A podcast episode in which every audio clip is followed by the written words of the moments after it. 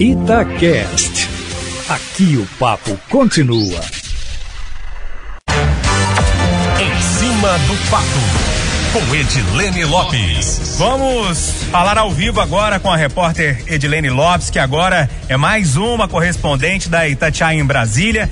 Edilene, a CPI da Covid deve trazer alguma informação importante na volta do recesso parlamentar e qual a expectativa para o depoimento do reverendo Hamilton Gomes de Paula? Antes de qualquer coisa, sucesso na nova jornada e bom dia para você.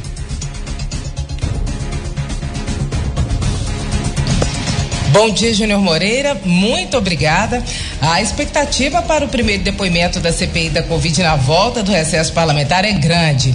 O cabo da Polícia Militar, Luiz Dominguete, que seria vendedor de vacinas e denunciou ter recebido proposta de propina do Ministério da Saúde, me disse ontem que se o reverendo Hamilton Gomes de Paula não falar a verdade ou toda a verdade no depoimento de amanhã, ele mesmo vai falar. A frase de Dominguete é a seguinte, Júnior: Te adianto, se o reverendo não falar a verdade ou toda a verdade, eu falarei por ele. O reverendo estaria intermediando uma reunião com o próprio presidente da República para tentar vender vacinas contra a Covid para o governo federal. Tem muita gente conversando atravessado nessa história que está parecendo aquelas tramas de novela ou aquelas histórias escabrosas do caso Bruno. Cada hora aparece uma versão menos provável que a outra. E até agora ninguém mostrou que o presidente estaria diretamente envolvido. Na minha opinião, uma cariação sanaria muitas dúvidas e deixaria muita gente em maus lençóis.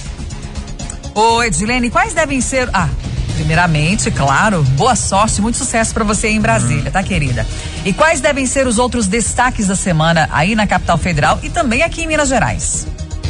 Muito obrigada, Kátia. Nós temos novidades de Minas em Brasília. Na quarta-feira, o governador Romeu Zema estará aqui na capital federal. Ele vem para uma agenda na Embaixada do Reino Unido e a pauta é a preparação para a conferência sobre mudanças climáticas da ONU, que acontece em novembro na Escócia. Zema também vai tratar dos desdobramentos do Race to Zero, Corrida para o Zero, que é uma campanha mundial para zerar as emissões de carbono. Minas aderiu à campanha no mês passado em uma assinatura em Minas e foi o primeiro estado do Brasil, da América Latina e Caribe a entrar para essa ação. O compromisso é atrair negócios sustentáveis para o estado. Zema ainda está construindo outras agendas aqui na capital federal e eu acredito que ele terá vários compromissos nessa vinda. Só que eu estou contando é a quarta vez que ele vem neste ano para Brasília, uma média de uma viagem a cada dois meses. Minha opinião é que, com o Estado quebrado e a relação com a Assembleia ruim, como é no momento,